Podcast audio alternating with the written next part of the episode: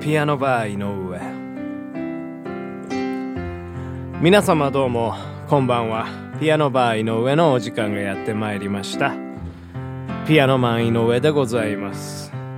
このピアノバー井上では私ピアノマン井上が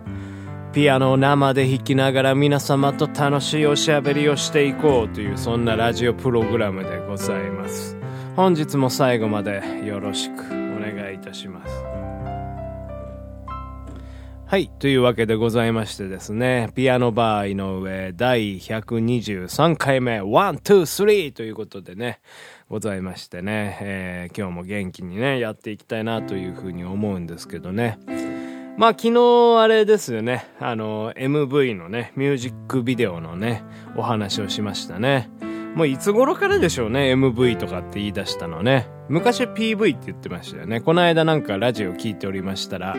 のー、おじさんと若者がね、話しておりましてね。ああ、見たよ、この間の、あの PV。あ、あ、えっ、と、MV ですか？みたいなね。もう PV がね、通用しないんですよね。はい。あ、そうか、今は、あの、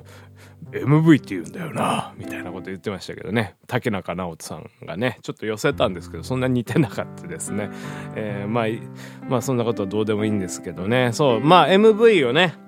あともうちょっとでできるみたいなね、お話を昨日してたんですけど、うん。あのー、ラジオを昨日ね、撮った後にまた作業をいろいろ進めておったんですけどね。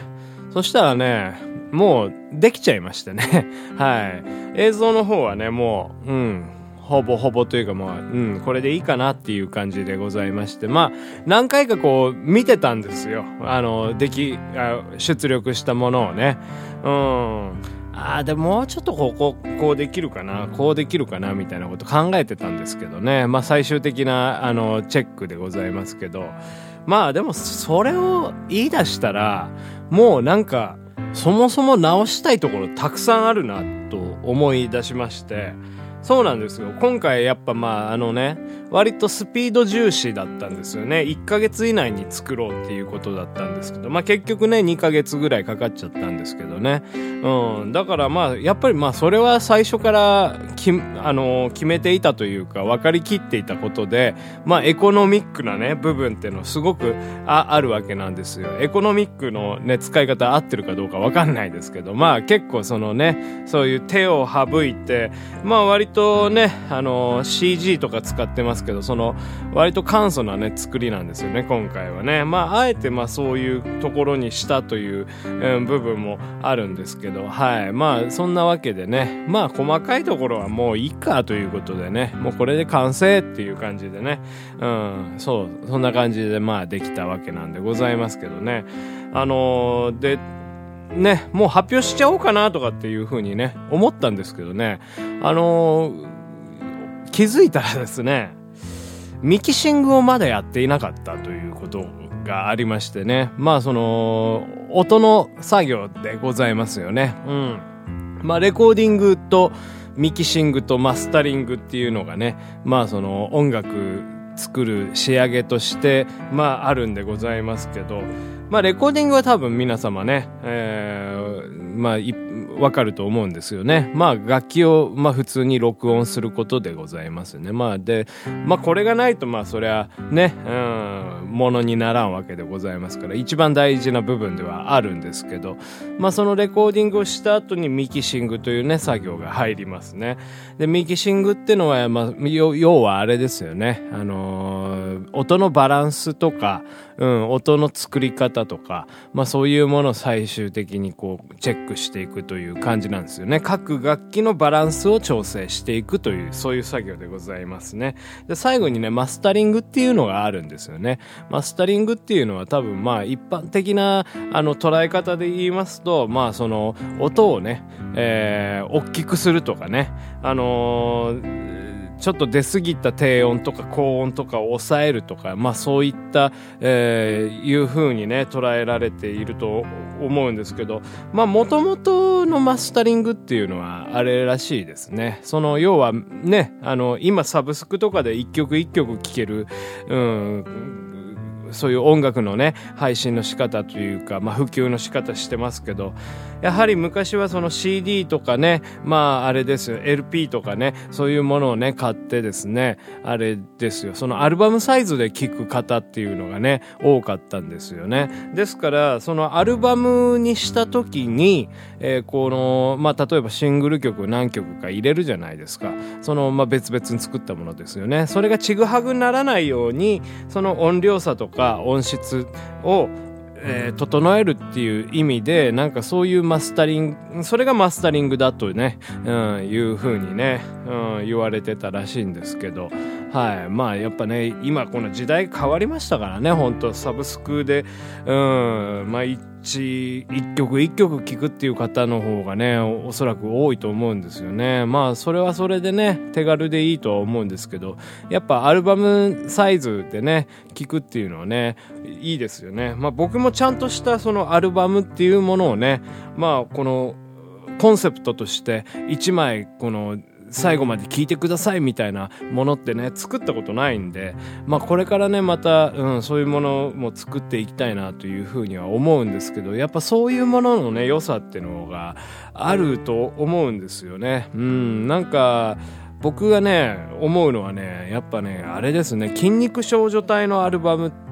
とかが、やっぱそういう作りにできてて、なんかまあ、あの、大月健二さんとかはね、あの小説とかね、うん、も書かれるんですよ。ですからその小説とかが、まあ、元になってて、そのアルバムができてたりとか